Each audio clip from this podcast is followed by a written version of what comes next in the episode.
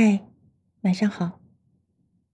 前几天看到一个词叫“酒肉情侣”，你知道吗？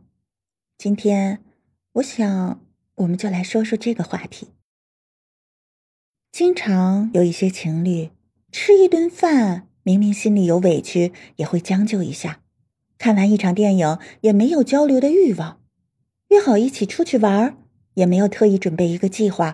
吵架了不开心，买个礼物哄一哄就好了。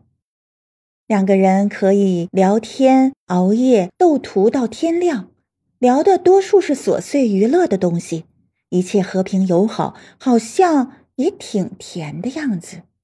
可是，一碰触到更深层次的亲密关系，就开始暴露各种问题，比如工作问题导致的异地恋。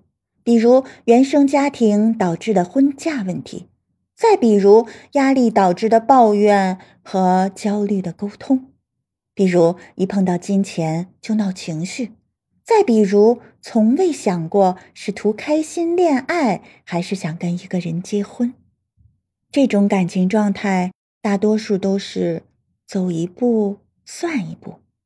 如果出现这样的状况，其实我觉得。你是没打开过自己的世界，也没走进过对方的内心。你并没有因为恋爱而丰富自己的精神世界，你只是找了一个人填满了无聊的时间。当那个砰砰心动，当那个砰砰的心动安静下来，生活的真相才开始跟你算小账。明白了吗？好，晚安。